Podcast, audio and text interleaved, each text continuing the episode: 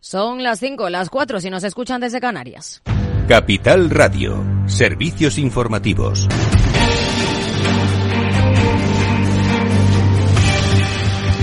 ¿Qué tal? Muy buenas tardes. La directora gerente del Fondo Monetario Internacional, Cristalina Georgieva, insta a los bancos centrales a evitar flexibilizar demasiado pronto o demasiado rápido. En un artículo publicado con motivo de la reunión que celebran esta semana en Sao Paulo los ministros de Finanzas del G20, la directora del FMI ha señalado la oportunidad de este foro de cambiar su enfoque desde la lucha contra sucesivas crisis a una agenda a medio plazo en apoyo de un crecimiento fuerte, sostenible, sostenible equilibrado e inclusivo. En este sentido, para la economista búlgara, los banqueros centrales están con razón centrados en terminar la tarea de llevar la inflación nuevamente al objetivo, por lo que, dados los progresos registrados, deberán considerar cuidadosamente la cuestión de cuándo y cuánto reducir las tasas de interés este año. Precisamente hoy, Yanis Esturnaras, miembro del Consejo de Gobierno del Banco Central Europeo, ha situado el primer recorte de tipos en junio. Asegura que el organismo europeo tiene que lidiar con problemas más difíciles que la Reserva Federal, como la fragmentación en el sistema bancario y el legado de la crisis de deuda soberana.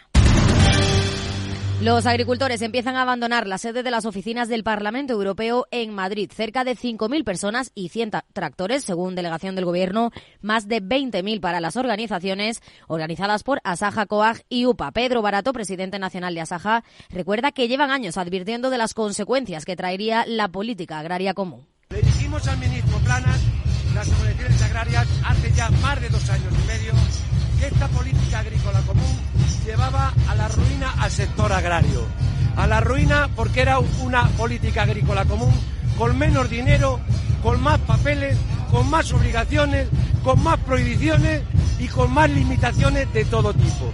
Y si a eso le sumamos que aquí hay un desmantelamiento silencioso con el apoyo de los gobiernos de Europa y también de aquí entre tanto, en Bruselas se reunían los ministros de Agricultura para tratar de abordar el asunto. Los 27 consideran que la propuesta de la Comisión de relajar los requisitos ambientales para acceder a parte de la financiación de la política agraria común no es suficiente y han pedido que complete rápidamente esas medidas con otras más ambiciosas. Así lo ha explicado el ministro de Agricultura de Bélgica, que ostenta la presidencia de turno del Consejo, David Clarinval, después de que los ministros del ramo hayan presentado más de 500 sugerencias que transmitirá a la Comisión.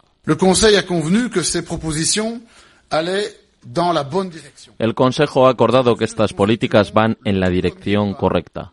Estas medidas constituirán el primer paso concreto que daremos para responder rápidamente a nivel europeo a algunas de las preocupaciones de los agricultores. Pero el Consejo considera que esto no es suficiente. El Consejo invita a la Comisión a complementar estas medidas con medidas nuevas y ambiciosas. Antes de reunirse, el ministro español de Agricultura, Luis Planas, ha recalcado que continúa apoyando a los agricultores y que es necesaria una respuesta efectiva de la Comisión. Tenemos que hacerlo de la mano de nuestros agricultores y ganaderos. Como ustedes saben, este ha sido siempre mi punto de vista y una vez más lo voy a defender en el día de hoy. No podemos quedarnos cortos. Creo que la Comisión Europea tiene que dar un paso adelante no solo en relación con las propuestas que ha planteado, sino en la respuesta al tema que tenemos ante nosotros, porque efectivamente a un gran desafío europeo hace falta una gran respuesta europea. En el plano político, la Comisión Ejecutiva Federal del Partido Socialista pide al exministro José Luis Ábalos la entrega de su acta de diputado, según ha anunciado la portavoz del PSOE, Esther Peña. Sabemos que José Luis Ábalos no está investigado ni señalado ni imputado, ni su nombre figura en la investigación que todos ustedes conocen. No nos erigimos en jueces, no somos fiscales, no juzgamos, pero a pesar de todo, la Comisión Ejecutiva Federal considera que sí existe una responsabilidad política. Por ello, esperamos que la entrega del acta se produzca en las próximas 24 horas y así se lo hemos comunicado. Y ha habido reacción del exministro de Transportes, José Luis Ábalos, que ha dimitido como presidente de la Comisión de Interior del Congreso, pero de momento no deja su escaño. Si finalmente no renuncia, será expulsado del partido y pasará a formar parte del grupo mixto. Esta tarde, además, el ministro de Transportes, Óscar Puente, ha encargado una auditoría a puertos del Estado y a DIF para poner luz sobre la adquisición de mascarillas en el caso Coldo. Ambas empresas adjudicaron en 2020 a Soluciones de Gestión y Apoyo a Empresas unos contratos para llevar a cabo el suministro de mascarillas por 20 millones de euros en el el caso de los puertos y 12,5 millones en el de la infraestructura ferroviaria. Con eso le dejamos con Rocío Arbiza, con Mercado Abierto. Muy buenas tardes. Capital Radio. Siente la economía.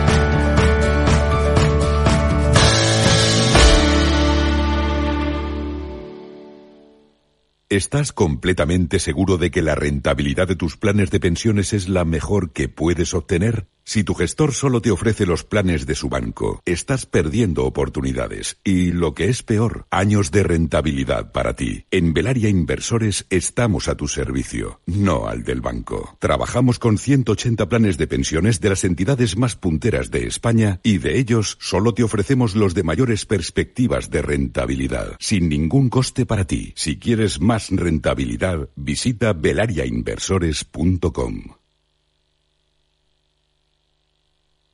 Tardes de Radio y Economía. Mercado Abierto con Rocío Arbiza. Seis minutos sobre las cinco en punto de la tarde, sobre las cuatro si nos están escuchando desde Canarias. El panorama que tenemos en las bolsas es un panorama con tono mixto. El IBEX está prácticamente plano en cotas de 10.132 puntos. Al otro lado del Atlántico, en Estados Unidos, el movimiento más claro lo vemos en el Nasdaq 100 y apenas suma un 0,10%. En el resto de Europa, pues también tenemos esa indefinición. Peor comportamiento hoy para el selectivo francés con descensos en todo caso no muy acusados del eh, medio punto porcentual. En una jornada en la que estamos también pendientes del comportamiento del mercado de deuda. Hoy tenemos repunte claro en el eh, rendimiento del bono alemán a 10 años hasta cotas del 2,42%, mientras que el estadounidense al mismo plazo también repunta, aunque de forma bastante más discreta, hasta el 4,27%, un día en el que el euro frente al dólar está recuperando terreno y alcanza referencias de 1,0850 unidades. Redrive, el renting de usados de ALD Automotive, patrocina este espacio. Entra en aldautomotive.es y descubre todas las ventajas. Miramos ahora a Estados Unidos. Los inversores ya empiezan a considerar las posibles implicaciones de una segunda presidencia de Donald Trump y algunos expertos han comenzado también a hacer sus propias proyecciones.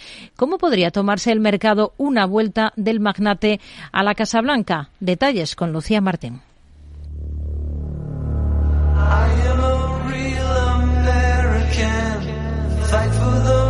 Rights of every man.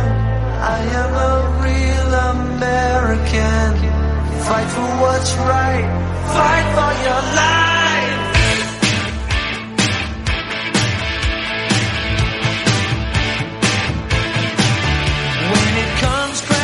Aunque tiene obstáculos eh, en su camino, ya saben que tiene varias batallas judiciales abiertas, pero la verdad es que tampoco en las primarias de cara a los comicios de 2016 había demasiada confianza en que Trump llegase tan lejos y finalmente, vaya que sí lo hizo, se hizo con la presidencia estadounidense. Así que ahora los expertos ya han comenzado a contar con que Trump vuelva a llegar a la Casa Blanca y hay que plantear cómo se lo puede tomar el mercado. Trump ha estado por delante del presidente Biden en varias de las últimas encuestas, por lo que un segundo mandato presidencial de Trump no está fuera de discusión. Dirk Wheeler, director global de estrategia macro y mercados emergentes de Citi, ha hablado en una entrevista en Yahoo Finance sobre cómo se comportan los mercados en época electoral. Creo que la forma general de pensar en ello es que los mercados empiezan a preocuparse por las elecciones, quizá con tres o cuatro meses de antelación, así que ahora mismo estamos más en el proceso de ver qué hará la Fed. Estamos hablando ya de las elecciones, pero no estamos cotizándolas. Eso cambiará cuando se acerquen. Y lo que suele pasar es que el mercado construye un riesgo en el mercado de renta variable en ese periodo. Después de las elecciones, gran parte de ese riesgo desaparece de nuevo. Pues en todo caso el mercado está por ahora más pendiente de la Reserva Federal. Según Capital Economics, una presidencia de Trump tendría un gran impacto precisamente en los principales factores macro que más preocupan a los inversores, la inflación, los tipos de interés y el comportamiento del dólar estadounidense. Los tres probablemente subirían si Trump fuera elegido nuevamente como presidente de Estados Unidos y eso en última instancia representaría un viento en contra para los precios de las acciones.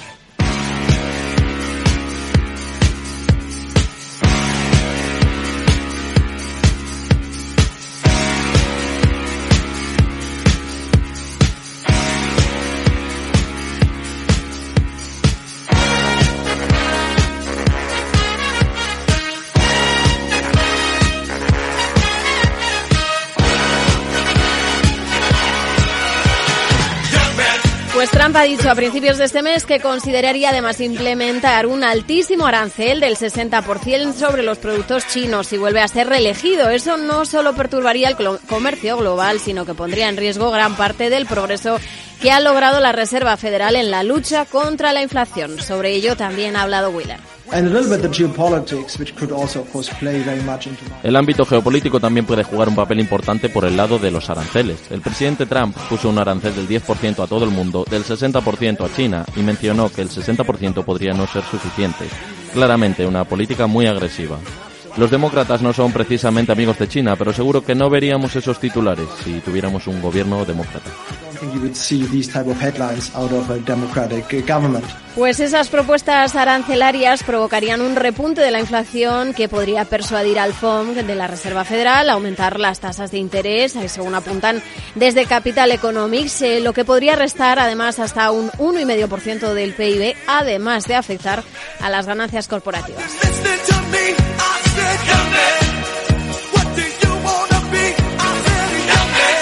Y otro punto a tener en cuenta, la política fiscal. Los expertos no creen que Trump tenga margen para repetir esa expansión y exenciones fiscales que llevó a cabo en su primer mandato. Desde City no ven en todo caso grandes diferencias entre demócratas o republicanos en este aspecto. Para la discusión fiscal es casi más importante si se trata de un gobierno unificado frente a un gobierno dividido que si se trata de una victoria democrática o republicana. En cualquier caso, si hay un gobierno unificado, se verá una política fiscal agresiva y eso no será algo bueno para la parte final de la curva estadounidense. Y desde Capital Economics apuntan que una victoria de Trump podría hacer que el dólar se mantenga fuerte por más tiempo o que suba con fuerza en busca de refugio por parte de los inversores. Para el mercado de valores sí se esperaría un buen comportamiento, esto dicen desde Citi.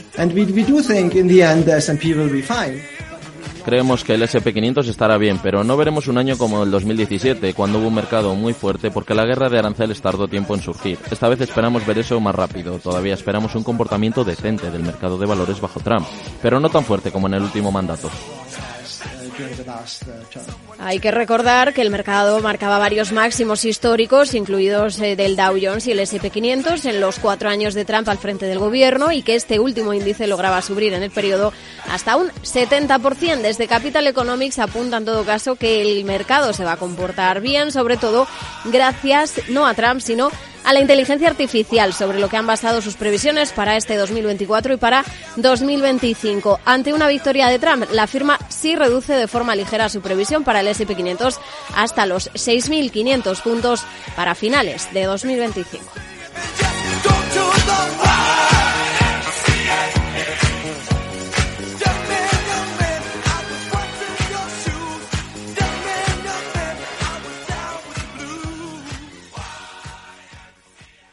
Redrive, el renting de usados de ALD Automotive, ha patrocinado este espacio. Entra en aldautomotive.es y descubre todas las ventajas. Más allá de ello, más allá de Estados Unidos y de las implicaciones que tendrían los mercados, un regreso de Trump, ¿dónde ponemos ahora el foco, Pedro Díaz? Hoy ponemos el foco en los porqués y las consecuencias del posible binomio MotoGP Fórmula 1.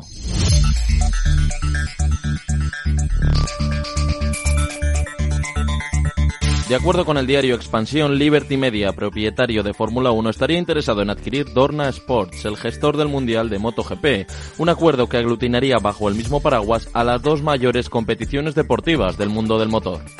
Dorna es el dueño de los derechos globales exclusivos para organizar el Campeonato Mundial de MotoGP hasta 2041 y el Campeonato Mundial de Superbikes hasta 2036. Sus ingresos provienen de las tarifas que pagan los circuitos, la explotación de los derechos televisivos, los patrocinios y la publicidad. Su popularidad lleva tiempo con el freno echado. Desde el retiro de Valentino Rossi y el bajón de rendimiento del español Marc Márquez, el campeonato se ha quedado sin una gran figura mediática. Hasta este 2023 no ha superado las cifras pre previas a la pandemia. De hecho, ese año alcanzó unos ingresos de 474,8 millones de euros, un 33% más que un año antes. La reestructuración de su deuda elevó los costes financieros hasta 43,6 millones, por lo que el resultado final presenta unas pérdidas de 7,8 millones de euros. Al otro lado de la carretera está el campeonato de Fórmula 1, cuyos ingresos siguen incrementándose, aunque el beneficio durante los primeros meses de 2023 se recortó un 33%, hasta los 124 millones de euros. En total, su facturación repuntó hasta los 1.990 millones de euros. Es decir, eh, la potencial unión de ambas competiciones generaría un negocio de facturación superior a 2.500 millones de euros anuales. El fondo de inversión Bridgepoint controla Dorna a través de un vehículo que posee el 51% de su capital, que a su vez es dueño de casi el 80% de Dorna Sports SL. El resto está en manos del equipo directivo de la compañía, liderado por Carmelo Ezpeleta, que el pasado diciembre, en una entrevista al diario italiano La República, abría la puerta a una posible venta. Decía, estamos listos para continuar con los mismos accionistas o dejarlos si estos lo desean. Todo puede suceder en cualquier momento, pero aún no ha ocurrido, seguro, dice el producto El pasado octubre, el Confidencial publicaba que Bridgepoint estudiaba la venta de la competición por 2.000 millones de euros, afirmación que desde la firma negaron. Las informaciones actuales apuntan que la operación se podría ir hasta los 4.000 millones de euros. La hipotética oferta de Liberty Media por MotoGP llega con las dos competiciones en sentido deportivo en un momento similar, con el dominio de dos equipos sobre el resto, Red Bull y Ducati respectivamente, y sus pilotos más laureados en horas bajas, Lewis Hamilton y Mark Marquez. Sin embargo, la Fórmula 1 está adaptándose a los nuevos formatos de mejor manera para atraer a un público joven que ve con más distancia MotoGP ante la falta de referentes.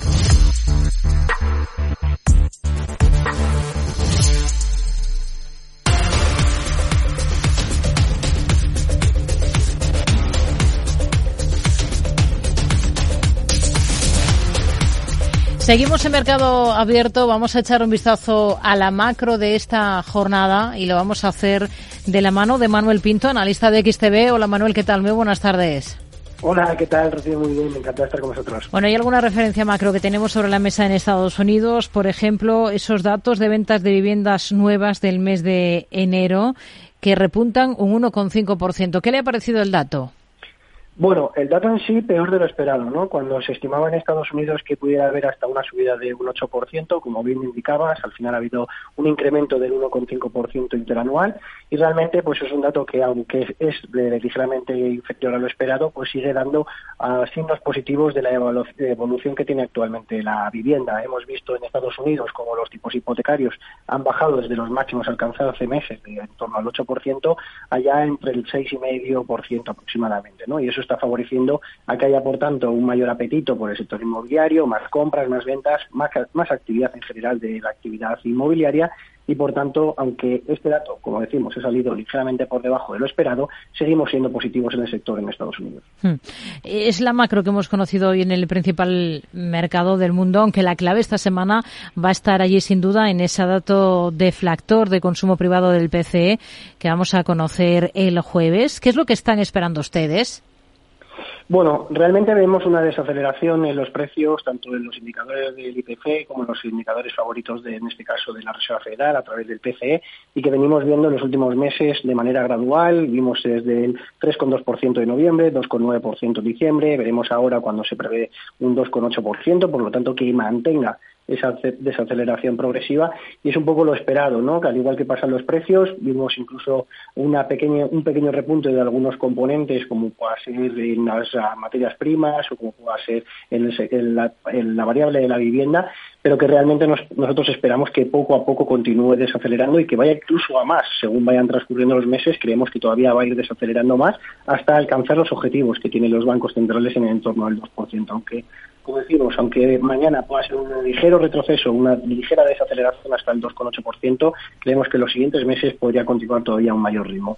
Hoy vemos que repunta el euro frente al dólar estadounidense hasta cotas de 1,0850 dólares. Em, ¿Qué va a condicionar el desempeño de este cruce a corto plazo?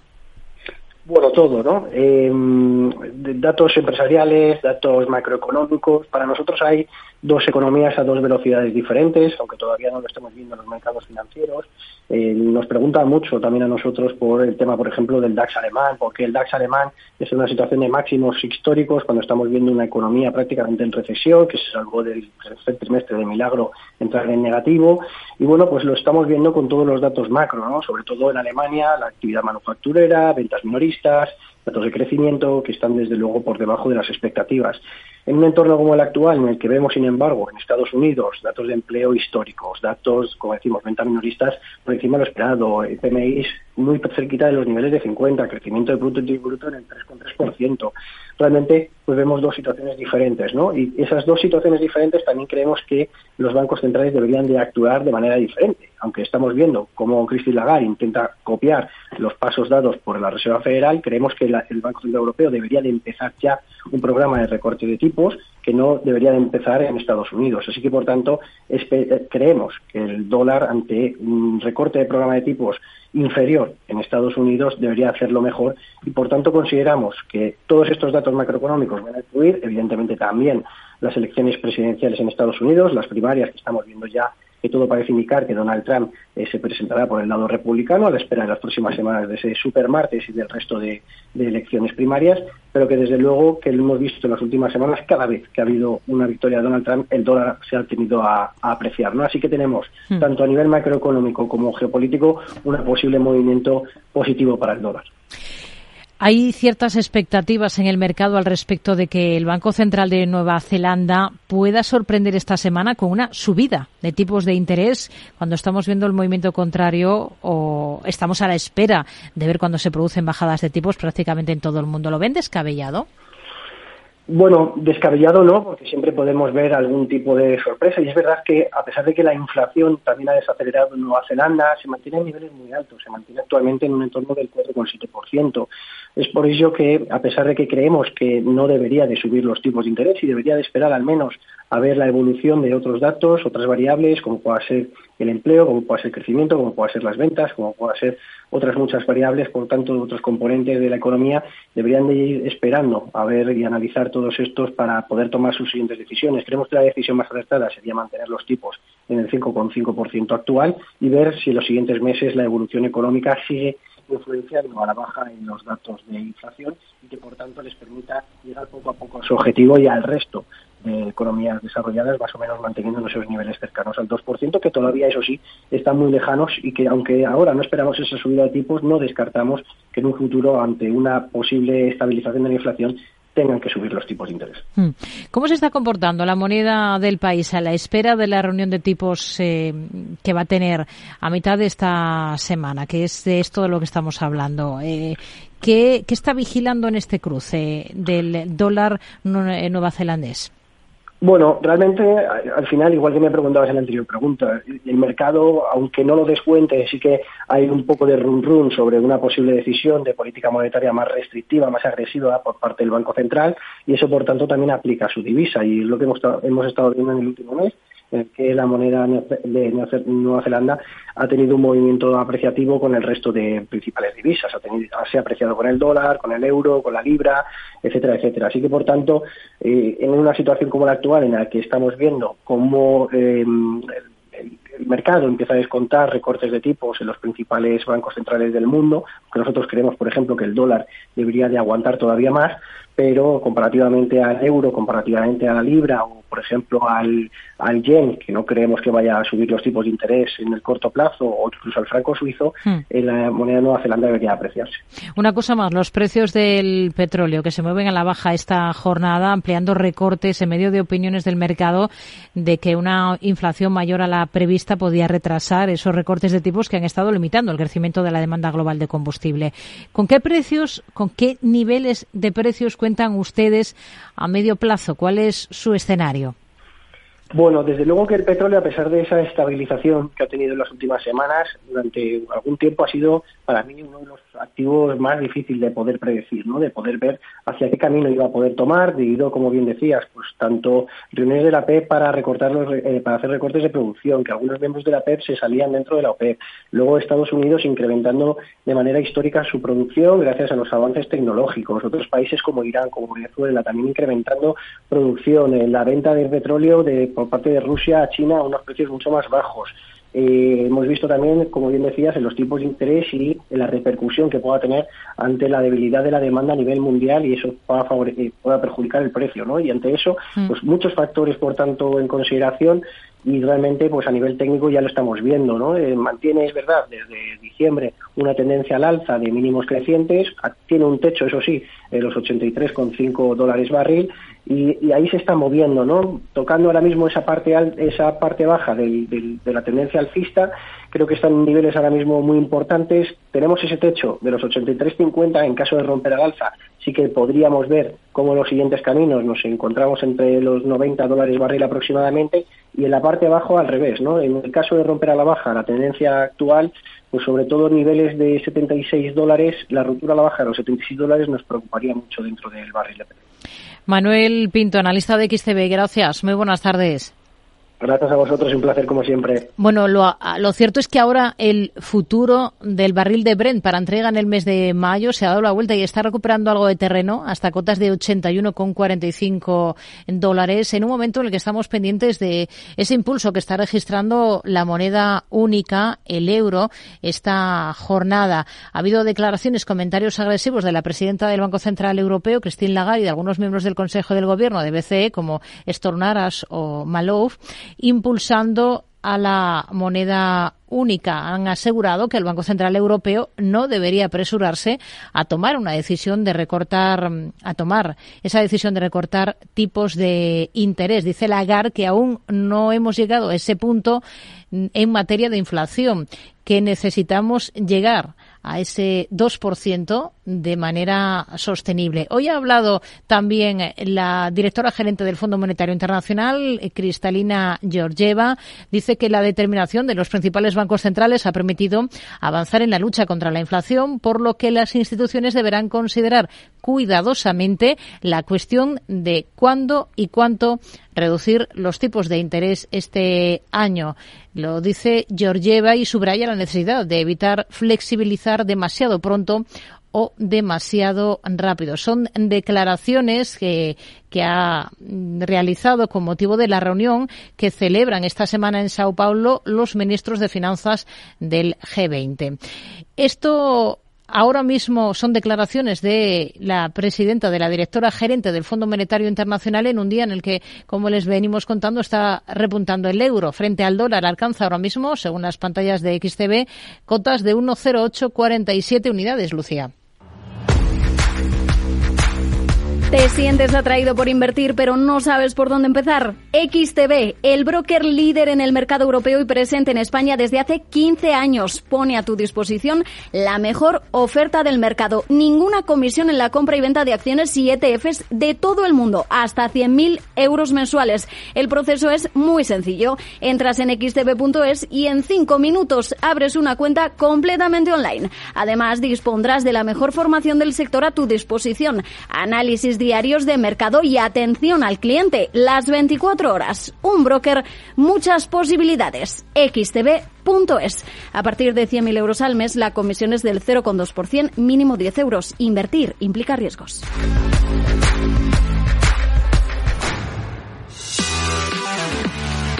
Tardes de Radio y Economía. Mercado Abierto. Con Rocío Arbiza. Miramos al mercado de deuda de la mano de Rafael Peña, socio fundador de Olea Gestión. ¿Qué tal, Rafael? Muy buenas tardes. Buenas tardes, Rocío. Muy bien, muchas gracias. ¿Qué es lo más interesante esta jornada, este lunes, en este arranque de semana, con qué se quedaría de lo que ha visto en el mercado de renta fija? Bueno, en línea con lo que has comentado de, las declaraciones del BCE, los tipos a largo en Europa se están acercando a los máximos del año ha sido ya un movimiento fuerte el de, este año. Estamos pensando que, os estamos viendo que el bono alemán ha subido 40 puntos básicos, estamos ya casi ahí, que sería el 2,44, el, el alemán a dos años 52, o sea, en general, eh, el mercado empieza ya a descontar de forma más convencida que las bajadas van a ser más lentas de lo que se descontó durante el último trimestre del año pasado. A medida que la fortaleza de la economía de Estados Unidos reduce las esperanzas de recortes inminentes de tipos por parte de la Reserva Federal. Lo que hemos visto, lo que hemos observado es una aceleración en la liquidación en el mercado de bonos de gobierno de Estados Unidos. Durante el último mes, los inversores han reducido aproximadamente a la mitad el número de recortes que esperan. Eh, que la FED realice este ejercicio 2024 y eso pues ha aumentado las pérdidas en los bonos, complicando las perspectivas para los inversores que habían apostado a que los bonos del Tesoro subirían a medida que la Fed recortase ese coste del endeudamiento. Eh, los rendimientos que se mueven de manera inversa a los precios están en sus niveles más elevados desde noviembre pasado. Esta coyuntura a ustedes les está obligando a replantearse lo que tenían en mente antes de empezar el año para este ejercicio? No, a nosotros no, porque esa ha sido un poco nuestra nuestra estrategia del segundo semestre y de hecho el, fondo en este año sigue aportando rentabilidad a la parte de renta fija. No hemos sufrido.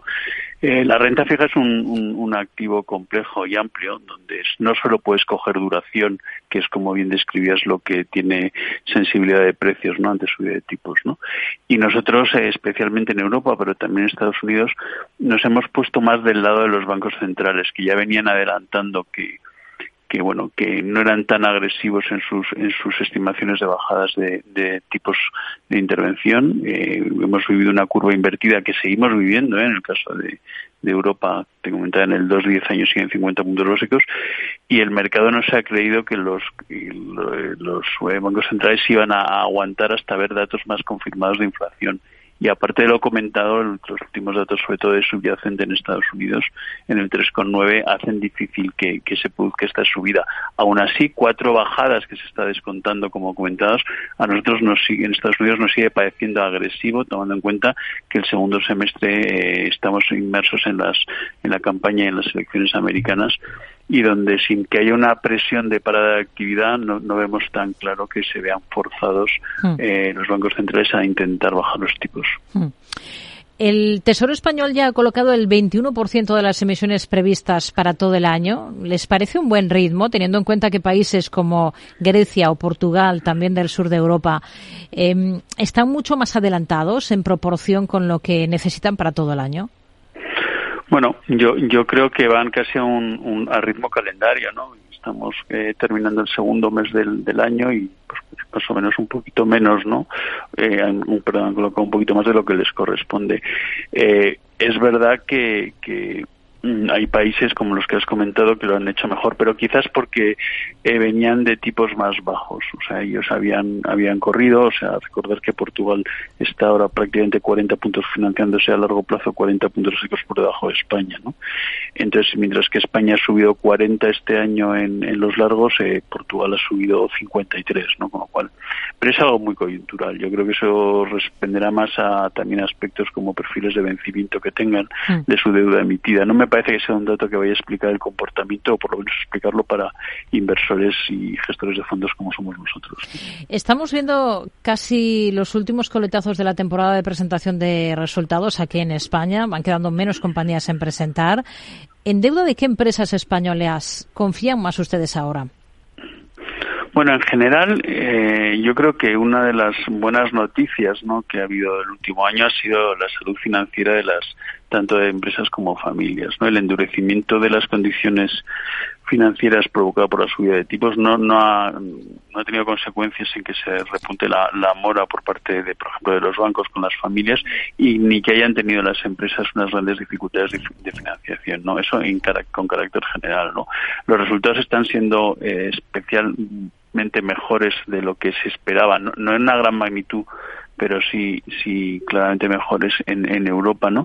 Y precisamente este proceso de, de, que se está ralentizando la bajada de tipos le da mucho aire a la banca, ¿no? La banca al final mantiene sus márgenes de intermediación, mejora sus condiciones, por tanto mm, genera más beneficios y refuerza su solvencia, con lo cual mm. para nosotros el gran ganador de, de, este escenario que hemos comentado en las preguntas es, es, es la banca. Rafael Peña, socio fundador de Olea Gestión. Gracias. Muy buenas tardes.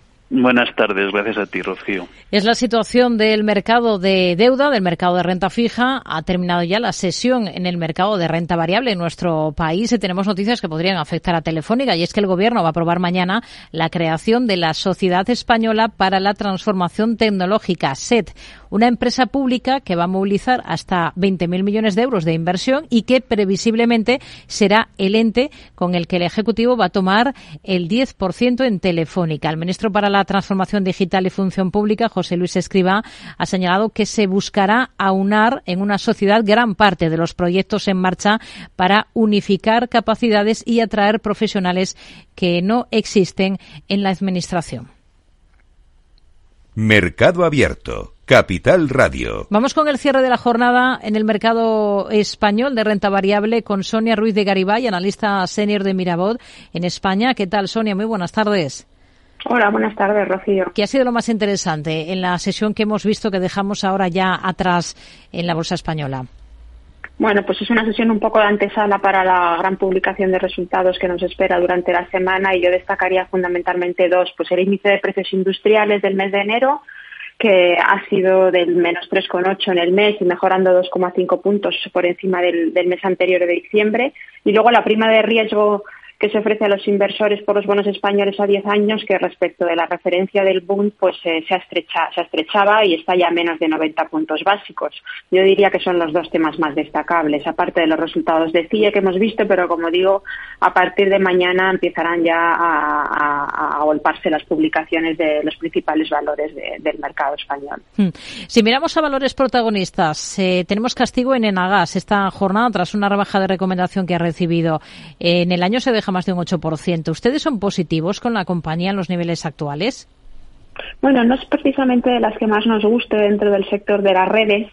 Es una compañía que recientemente publicó resultados que no fueron especialmente buenos, pero sobre todo la sorpresa fue el recorte del dividendo, ¿vale? Que ha sido un recorte del dividendo grande de 1,74 a 1 euro por acción. El motivo es fundamentalmente reforzar el balance para ir afrontando las posibles inversiones en hidrógeno y yo creo que esto es un poco lo que el mercado está, está penalizando, ¿no? Ese recorte del dividendo. También. La verdad que de momento los resultados para los próximos meses van a seguir siendo flojos hasta que no se retome una senda alcista en inversión. También utilities como Iberdrola o Endesa no atraviesan por un buen momento eh, en bolsa. ¿Qué visión tienen ustedes? Sí, la verdad que el año ha empezado bastante mal para todo el sector de utilities en general, arrastrado por los precios del pool, ¿no? que se han venido muy para atrás en estos primeros meses del año y el forward pues también marca niveles incluso inferiores. Entonces, dentro de estas dos, la que más nos convence es Iberdrola. Publicó resultados la semana pasada, unas cifras muy buenas, un outlook para el 2024 también razonablemente bueno y es una compañía que no lo hizo particularmente bien en bolsa el año pasado. En cambio, en Endesa vemos todavía riesgos, sobre todo en la parte del gas, que tuvo resultados a nueve meses bastante flojos en esa división, con márgenes negativos, y bueno, creemos que todavía tiene que llevar a cabo alguna serie de medidas correctoras para que esa situación no se repita. Veremos un poco qué nos cuentan esta semana cuando publiquen resultados. Hmm. Entre las peores del año, además de las compañías de renovables o de grifos, por razones obvias, está también colonial. ¿Con qué escenario trabajan ustedes ahora para la SOCIMI? Pues sí, la verdad que Colonial no lleva un buen año.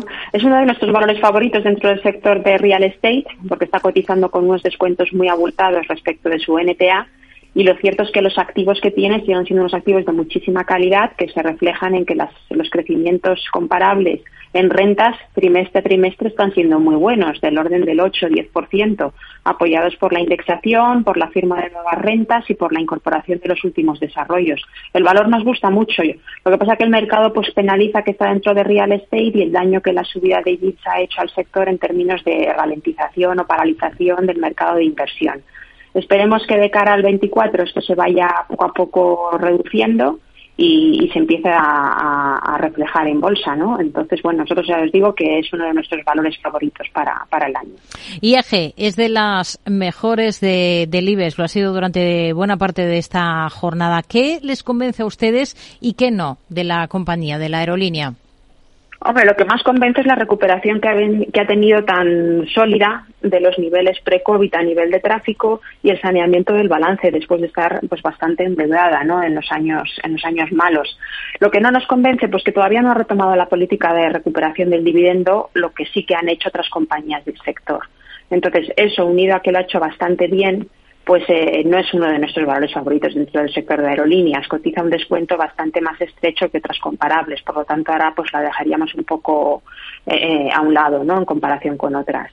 Hoy ha repuntado algo más de un 1% IAG hasta alcanzar los 1,80 euros. Tenemos en el punto de mira a otra serie de compañías. Mañana va a ser un día intenso en materia de presentación de resultados. Tenemos, por ejemplo, aquí en España las cifras de Natur y estarán también las de Robi, pero también las de Ferrovial, compañía constructora. ¿Qué esperan de esta última? ¿Qué van a vigilar sobre todo o mirar más en detalle de esos números que tiene que presentar? Bueno, los datos, digamos, más significativos de Ferrovial son los correspondientes a la 407 que ya se conocieron la semana pasada, porque supone prácticamente un 35% de su de la valoración de sus activos. Entonces, y su evolución fue ligeramente inferior y de hecho, pues no anunció ningún dividendo para el primer Q del 24, ¿no? Entonces, eh, conocido este dato, pues ahora mismo lo que queda más relevante es ver un poco el, el tráfico y las tarifas en las concesiones de Estados Unidos por un lado y el grado de avance del proyecto de la nueva terminal en, en JFK de Nueva York porque el resto de los negocios la verdad que tienen poca trascendencia, aunque bueno, sí estaremos un poco atentos a cómo evoluciona el circulante en la división de construcción y lo que puede suponer en su posición de caja neta. Eso sería lo más significativo para observar mañana. Pues estaremos muy pendientes de esos resultados de la compañía Sonia Ruiz de Garibay, analista senior de Mirabot España. Gracias. Muy buenas tardes. Muchas gracias a todos, Rocío. Buenas tardes. Si echamos un vistazo a los movimientos más destacados en esta jornada, dentro del IBEX destaca el tono positivo de Grifols, ha subido algo más de un 2%. A partir de ahí tenemos al Sabadell con un repunte del 1,76 y más del 1% han subido Inditex, que cierra en 41,60 euros, o la mencionada IAG, que ha repuntado más de un 1%. En el lado negativo, Enagas encabeza los descensos, se deja por encima de los 5 puntos porcentuales mientras que tenemos a Acciona con un retroceso de casi el 3% y a Naturgy, que mañana es de las que presenta cifras con caídas del 2,85%. Todo esto en una jornada en la que hemos visto bastante indefinición en la bolsa española, en el IBEX 35, que se ha aferrado en todo caso a esa referencia de los 10.100 puntos. En una jornada en la que hemos estado pendientes de las declaraciones de algunos miembros del Banco Central Europeo y también a la espera de la comparecencia de la presidenta del Banco Central Europeo, Christine Lagarde, ante los legisladores de la Unión Europea en Estrasburgo. Vamos a escuchar.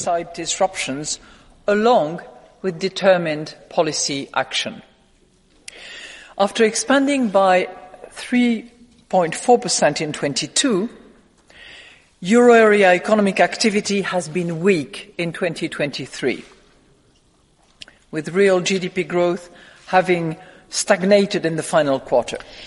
El mensaje que está trasladando la presidenta del Banco Central Europeo asegura que el retroceso de la inflación en la zona euro va a continuar, pero que ella y sus colegas necesitan ver más evidencia de que el crecimiento de los precios está volviendo a su objetivo.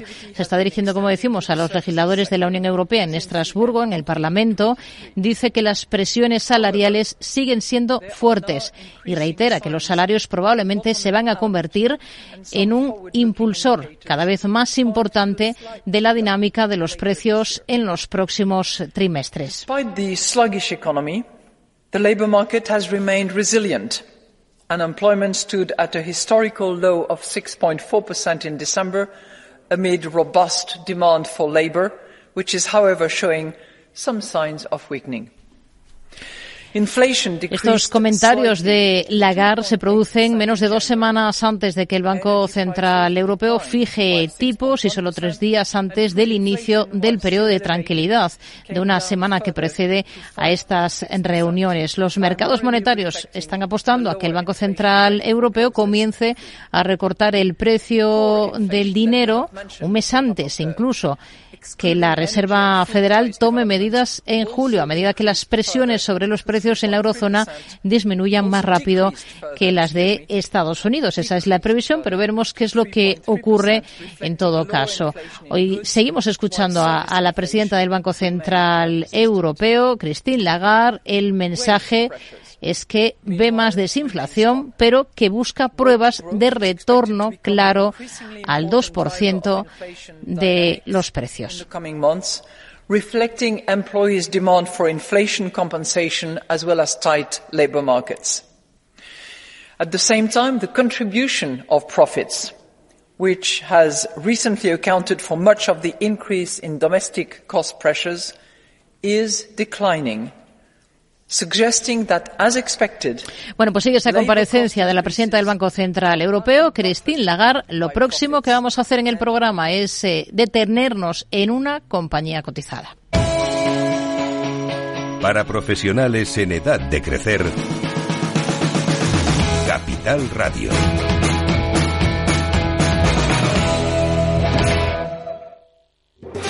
¿Estás harto de bajas rentabilidades? ¿No quieres seguir pagando altas comisiones a tu banco o gestora? Finicens es la solución perfecta para gestionar tu patrimonio. Traspasa tus fondos de inversión a Finicens y podrás obtener una mayor rentabilidad. Infórmate en el 91048 3004 y en finicens.com.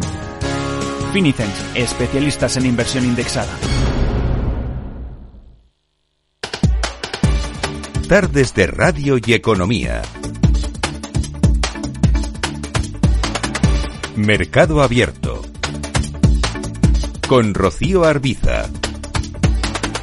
Espacio con compañías cotizadas en este programa en Mercado Abierto. Esta tarde nos acercamos a la aerolínea irlandesa de bajo coste Ryanair, que ha prometido una inversión millonaria para los próximos años aquí en España, pero que se enfrenta a esa subida de tasas de AENA que entra en vigor el 1 de marzo. Hablamos con Elena Cabrera, que es la directora regional de Ryanair para España y Portugal. Elena, ¿qué tal? Muy buenas tardes.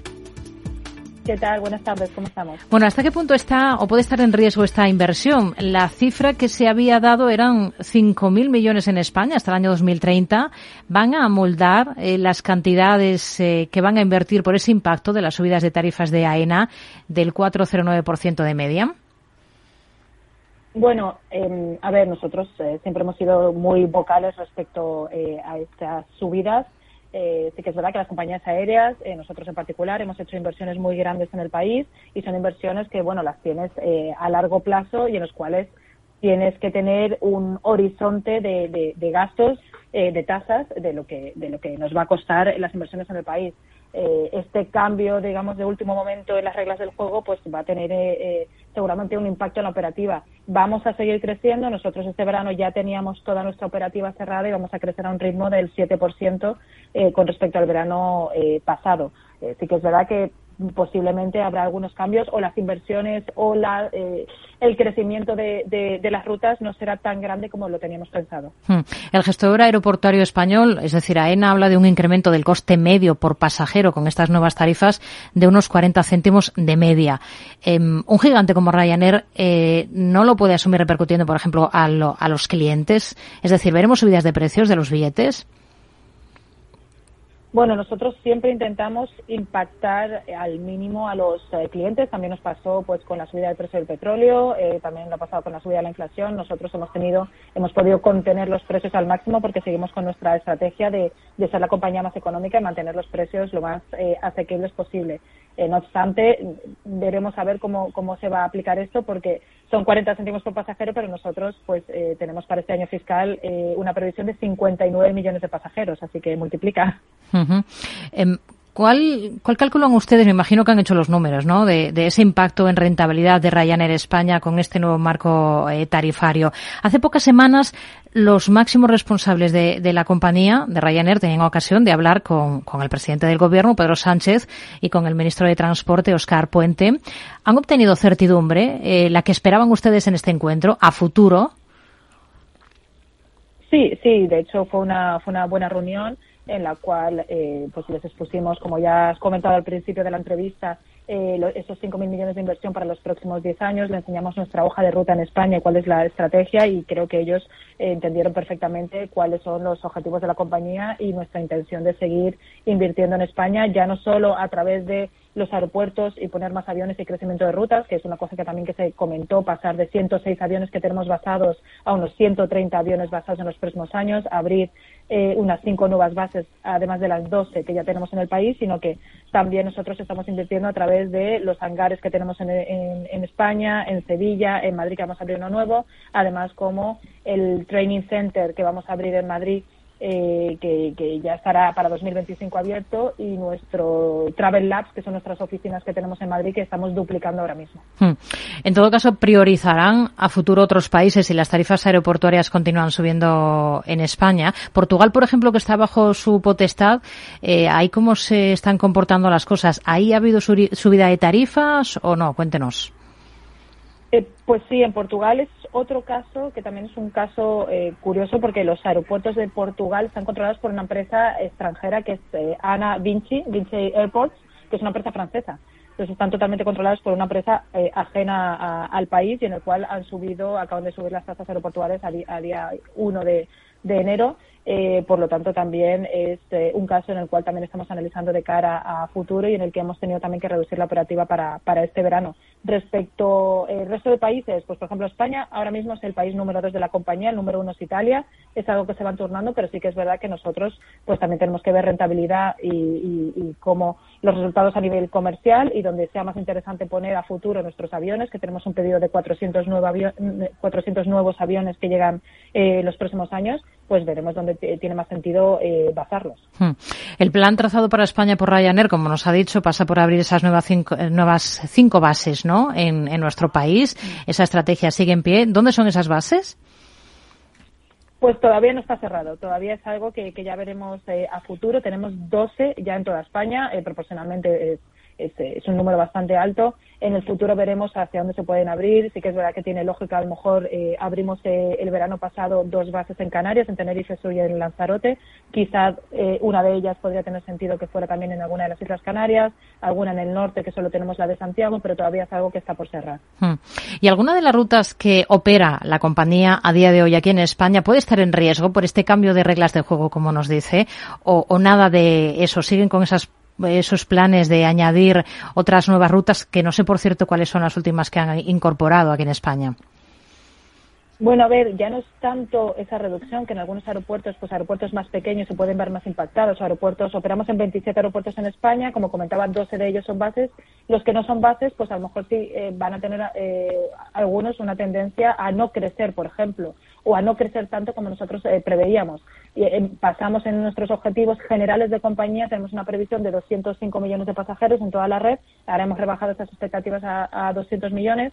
Puede que sí que sigamos teniendo crecimiento porque forma parte de nuestra estrategia y en España, que es un país muy importante para nosotros, queremos seguir creciendo, pero puede que ese crecimiento no sea tan grande como pensábamos al principio. Hmm. Otros temas. Eh, esa operación de compra de Air Europa por parte de Iberia, que ya ha entrado en una nueva fase, que es una investigación exhaustiva por parte de Bruselas. ¿Ustedes son optimistas con conseguir que Iberia tenga que ceder por temas de, de competencia? ¿Dónde ven más opciones que puedan salir ustedes beneficiados? Bueno, mm, sí que es verdad que por ahora estamos hablando de algo que es un poco mm, aviación ficción, porque todavía no ha tenido lugar, por lo tanto es algo que, se prevé que va a pasar, pero está todavía en manos de Bruselas. Eh, si pasa, sí van a tener que ceder eh, slots eh, por temas de competencia en diferentes aeropuertos. Lo que tiene más sentido es que tengan que cederlos en, Madrid y en las islas, sobre todo, donde, donde tienen más competencia las dos compañías que pueden ser en Canarias, en Baleares y en Madrid. Hmm. Hay otro tema que está sobre la mesa del nuevo Ejecutivo, que es la prohibición de los vuelos cortos si hay alternativa en tren en menos de dos horas y media. ¿Esto hasta qué punto les eh, podría afectar? Bueno, nosotros en principio esto no nos afectaría porque ninguna de las rutas que en principio parece que podrían eh, tener eh, estar afectadas nosotros no, las operamos. Hmm. Ustedes lo que piden es que el gobierno se centre en incentivar la producción de combustible sostenible para aviación, ¿no? Ese conocido como SAF. Exactamente qué, qué incentivos eh, proponen ustedes, cómo, cómo creen que habría que incentivar este tema. Bueno, nosotros, eh, a ver, desde la Comisión Europea, desde la Unión Europea, eh, para el 2030 todas las compañías aéreas tienen que tener un 6% de consumo de SAF en toda su flota y, nosotros eh, tenemos un objetivo para esa misma fecha de 12, 12.5%. Por lo tanto, nuestros objetivos son aún mayores, de más del doble de lo que está eh, eh, exigiendo, pidiendo la Unión Europea y para ello nosotros hemos firmado, porque al final todo esto, eh, el SAF ahora mismo es tres, cuatro veces más caro que un combustible tradicional. Por lo tanto, todos los actores que estamos en, en esta rueda tenemos que tener esa certeza y tenemos que tener eh, también los incentivos que vayan con ello. Por ejemplo, ya no solo las compañías aéreas, sino los eh, productores. Eh, nosotros hemos cerrado un acuerdo el año pasado con Repsol para tener más de 180.000 toneladas de, de, combustible SAF para que pueda abastecer a nuestras bases en España y en Portugal con este porcentaje que, le comentaba. Todo esto, todo el mundo tenemos que tener esa certeza de, de producción y de que va a llegar. Es, es verdad que esto va es el, es el ahora, eh, es donde tiene que ir el turismo sostenible, no tiene que ir la aviación sostenible y nosotros estamos 100% comprometidos con ello, pero sí que tiene que todos estos eh, impuestos a los que a los que se ven también em, eh, expuestas las compañías aéreas, pues también eh, podrían ir a, efectivamente incentivar esa producción eh, para eh, los diferentes productores para que esto, pues todos los miembros de, de la rueda de, del SAF pues vaya adelante. Hmm. Mientras se incentiva todo esto, estamos con eh, bueno el combustible tradicional, que es uno de los grandes costes para las aerolíneas. El contexto geopolítico, lo cierto es que no puede ser más incierto, ¿no? En los últimos meses. ¿Hasta qué punto esperan ustedes, bueno, un mayor encarecimiento del crudo? ¿Cómo tienen gestionado este tema? ¿Hasta cuándo y a qué precios más o menos tienen ahora cubiertas esas necesidades de, de queroseno para la compañía? Bueno, nosotros eh, nosotros eh, siempre lo tenemos cerrado a priori antes de nuestro año fiscal, eh, justo después de la pandemia cuando se, se dispara nuestro precio del crudo, nosotros ya teníamos cerrado el 80% del crudo a 65 dólares el barril y en ese momento eh, pues nos permitió no tener ese, esos cambios eh, eh, y esas, esa volatilidad que tuvieron, por ejemplo, otras compañías aéreas que tuvieron que impactarlo directamente en el precio de los billetes. Nosotros teníamos ya esa certeza de precio, por lo tanto, no nos tuvo que, impactar. Para este año fiscal ya tenemos cerrado más del 60% del precio del crudo, que creo recordar ahora mismo, y se lo digo en memoria, estábamos en 89 dólares el barril ahora mismo. Por lo tanto, eh, sí, ah, eh, es un precio más alto que, en el anterior año fiscal, pero es algo que lo teníamos ya eh, previsto y, podemos tener esa certitud de que ya hablábamos antes de precios de grandes inversiones que tienen las compañías aéreas y que nos permite tener una visibilidad a largo plazo de nuestras inversiones. Hmm.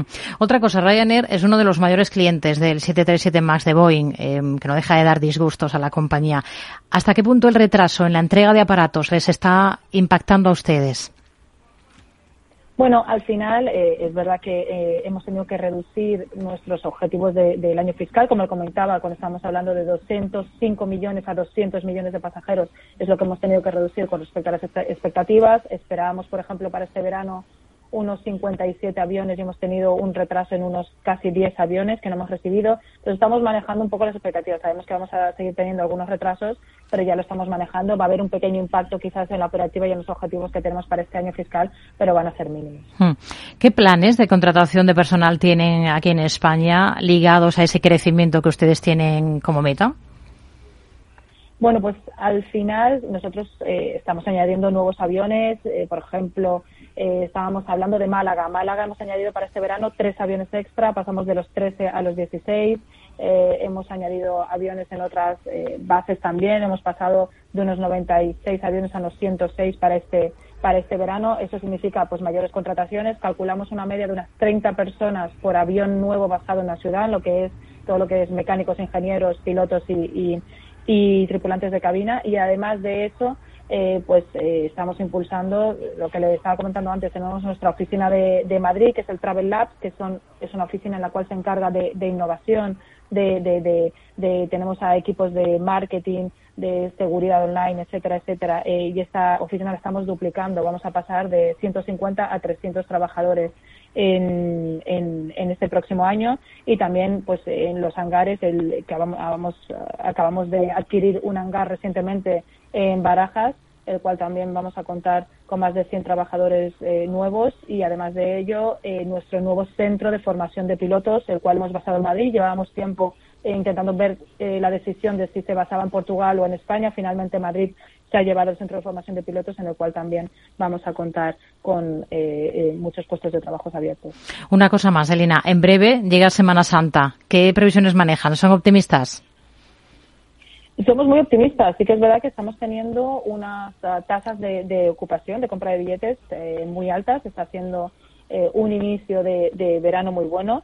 Y, bueno, y sobre todo con, España, viendo un poco cuál es la media de, low factor de esa tasa de ocupación de, los bookings, España está por encima de la media eh, internacional de la compañía y eso son muy buenas noticias. Pues con ello nos quedamos. Elena Cabrera, directora regional de Ryanair para España y Portugal. Gracias por atender la llamada de este programa de Mercado Abierto en Capital Radio. Muy buenas tardes. Muy buenas tardes, un placer. Para personas inquietas, Capital Radio. Tío, ya estoy en el tren. A ver si tengo suerte y llego tarde, ya sabes. 30 minutillos y me ahorro el billete. No creo que en media hora me pierda mucho allá en el pueblo. Como mucho al Paco contando por enésima vez cómo conoció a la Juani. Con el compromiso Renfe de puntualidad, si tu tren AVE se retrasa más de 15 minutos, te devolvemos el 50% y el 100% si se retrasa más de 30. Normal que alguno prefiera llegar tarde. Nadie te da más. No todos los trenes son como Renfe. Renfe, tu tren.